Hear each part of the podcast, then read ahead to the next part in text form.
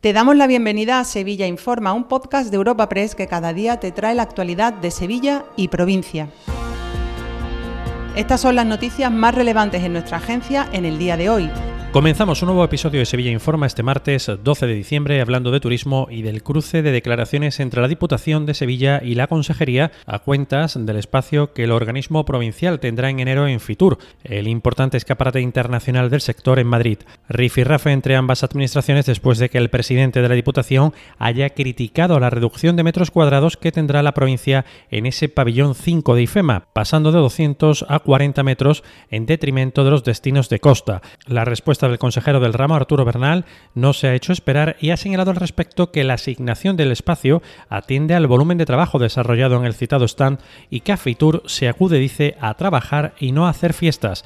El presidente de la Diputación ha exigido al consejero de Turismo que se disculpe de forma sincera por su ofensa y palabras groseras y ha pedido también al presidente de la Junta que lo desautorice. Javier Fernández, mandatario provincial. Parecen unas palabras gruesas, palabras groseras, incluso bueno, absolutamente fuera de lugar porque es una ofensa. Es una ofensa a Sevilla, una ofensa a los sevillanos y sobre todo una ofensa a los alcaldes las alcaldesas de la provincia. Fíjense, yo no sé el consejero a qué va a esas ferias internacionales donde se supone que va promocionando Andalucía. No dejamos este ámbito del turismo porque el consejero del ramo también se ha referido a la posibilidad de que Sevilla tenga un vuelo directo a Estados Unidos después de que United Airlines haya anunciado una ruta entre Nueva York y Faro en el Algarve portugués al margen de la que ya existe con Málaga. El consejero, eso sí, sigue sin concretar la conexión desde Sevilla, pero asegura que aún hay margen de mejora porque de los 600.000 turistas americanos alojados en Andalucía este año,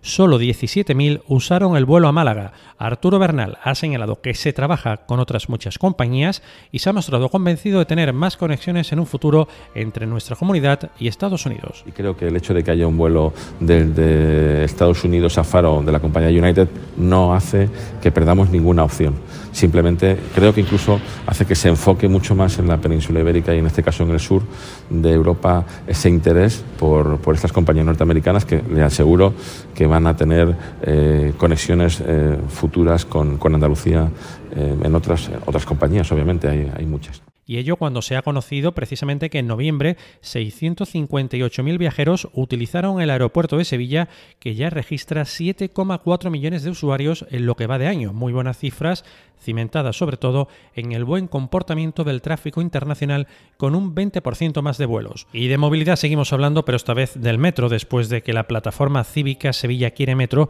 haya avisado del grave retraso del proyecto del tramo sur de la línea 3 entre el Prado y Bellavista y haya pedido celeridad a la Junta. El gobierno andaluz esgrime el estudio de alternativas de trazado para esa dilación en los tiempos. Manuel Alejandro Moreno de la plataforma Sevilla Quiere Metro. La preparación de este proyecto, que da continuidad al tramo norte entre Pinamontana y Prado, debería haber ya finalizado el 26 de octubre de este año. Sin embargo, a día de hoy, la Consejería de Fomento está aún muy lejos de finalizar su redacción, por lo que de momento será imposible comenzar las obras.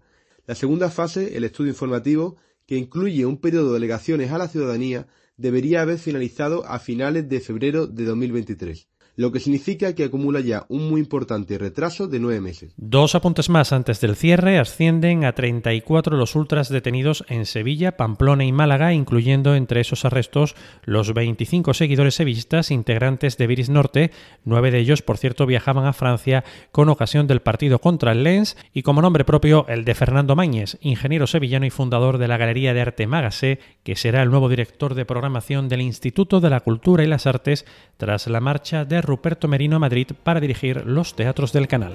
Te recordamos que puedes suscribirte y descubrir el resto de episodios de este podcast en nuestra web entrando en europapress.es barra podcast o a través de las principales plataformas de podcasting.